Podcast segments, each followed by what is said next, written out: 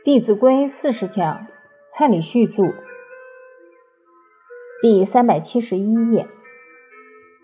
纵观中国几千年的历史，用权势、用武力把天下打下来的那个朝代的时间都不长；而以道德、以孝悌来教化人民，来以身作则的朝代，它的历史都会比较悠久，对于后世的影响也很深。中国历史上。绵延时间最长的朝代是哪一朝？周朝。周朝就是以德治天下，以礼服人，而用武力打下天下的秦国，只有几十年就被推翻了。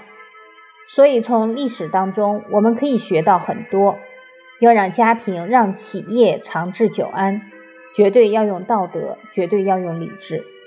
历史能让我们见往知来。避免我们的人生重蹈古人的覆辙，这样才不会辜负老祖宗留下的二十五史。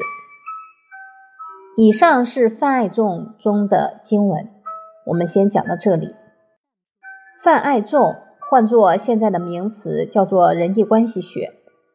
如何把人际关系处好，就是落实泛爱众的教诲。其实要爱护众人。也必然是从孝悌开始扎根。有没有人瞬间就开始爱护一切人？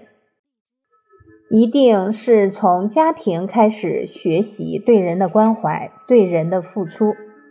孔夫子在《论语》中提到：“孝悌也者，其为人之本于。”所有与人交际的能力，必然都是从家庭出发。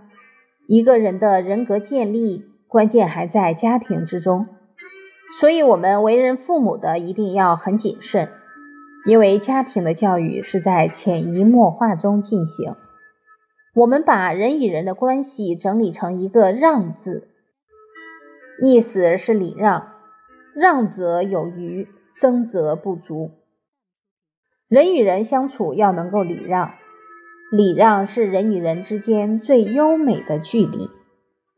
当你遇到一位很有礼貌的朋友，你的感受会很舒服、很欢喜。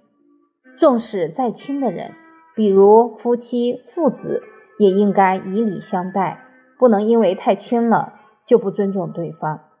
进门连门都不敲就进去了，一次两次对方可以接受，次数久了会怎么样？可能怨气就上来了。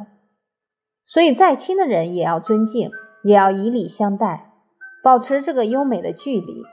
当孩子，当一个人从小懂得以礼相待，他就会成为一个懂分寸的人。其实《弟子规》整个教诲也都是以礼贯穿。对父母恭敬就是入则孝，也是礼。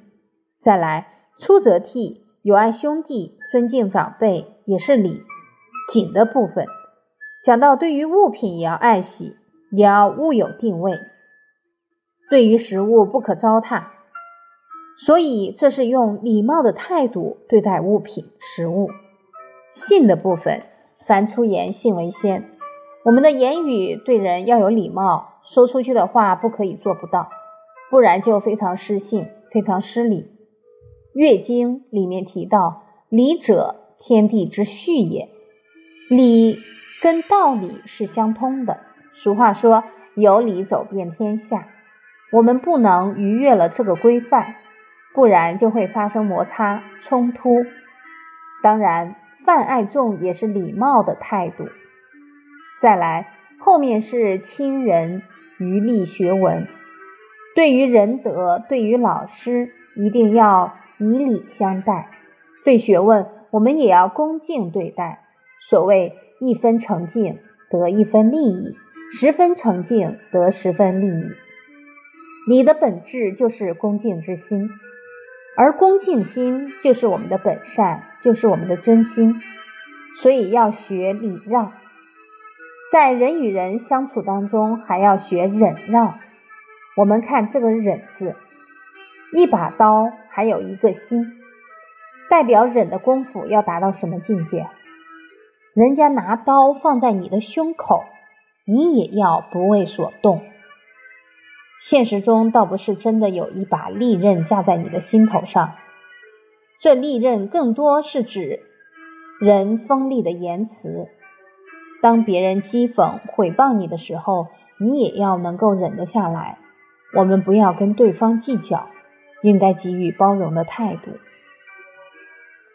有一句格言提到：“以恕己之心恕人，则全交；以责人之心责己，则寡过。”其实很多时候，一念转过来，可能就从地狱到了天堂。我们每天宽恕自己多少次？好多次，但有可能别人一犯错，我们情绪就控制不住。我们应该拿宽恕自己的心去宽恕别人，那别人与我们相处就会觉得很舒服，没有压力，所以能全交，能够交到很多的朋友。我们每天都看到别人很多过失，用责备别人的态度来要求反造自己。那我们的德行会进步的很快，所以能够寡过。子贡曾经问过孔夫子：“夫子，有没有哪一个字可以终身奉行？”夫子就举出了这个“恕”。其实“恕”跟仁爱的“仁”意思完全相融。恕者如其心，上面一个“如”，下面一个“心”。就是处处从他人的角度去设想，自然很多冲突就解开了。所以，当一个人懂得忍让，就可以在无形当中化干戈为玉帛。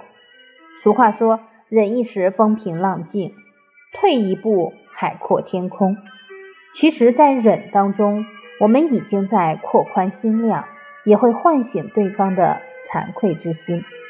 当人在发脾气的时候，往往都是比较情绪化，等他静下来了，就会觉得自己理屈，所以这一忍，忍出了自己的德行，也忍出了对方的惭愧，而且更保持了彼此的关系。